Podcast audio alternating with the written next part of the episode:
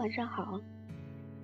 今天要跟大家分享的一篇文章是：Hello，董小姐。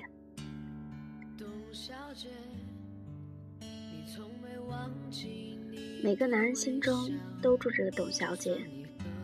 这个董小姐长相、身材、性格，或许千差万别，但有一点是相同的。董小姐她一旦住进你的心里，就再也不肯搬走。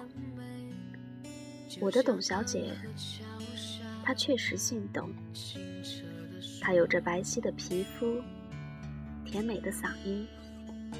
最吸引我的地方是她那双杏仁状的眼睛，明亮而澄澈，让人无比沉醉，如同站在长白山顶俯瞰天池。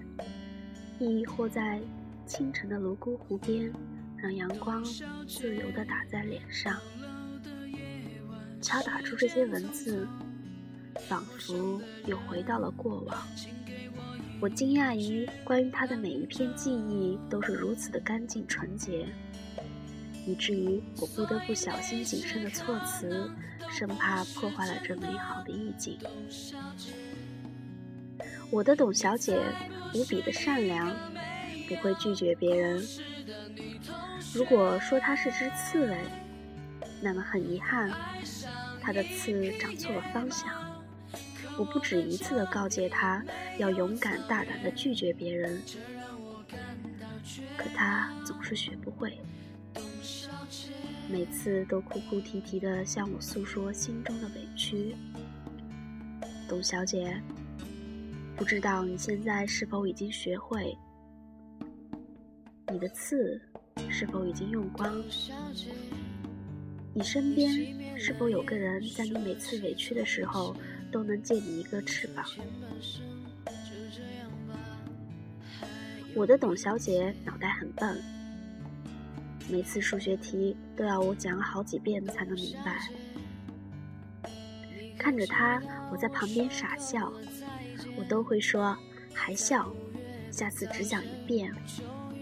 可下次还是笑呵呵的过来问我。董小姐学习很用功，可每次考试都很糟糕。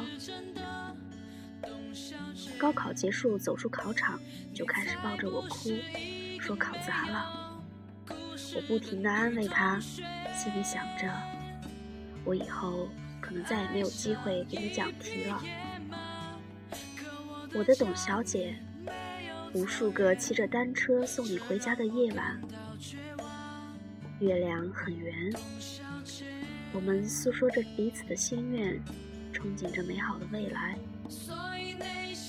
那时候，一块哈密瓜，一盒冰激凌，都能让你开心的合不拢嘴。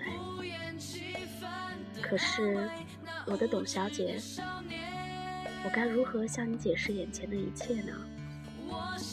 还记得分手那天，你在电话那端哭得撕心裂肺，仿佛丢了舞鞋的灰姑娘。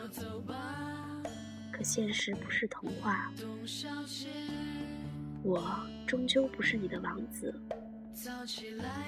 董小姐，我家里有大片草原，可我不喜欢野马，这或许更让人绝望吧。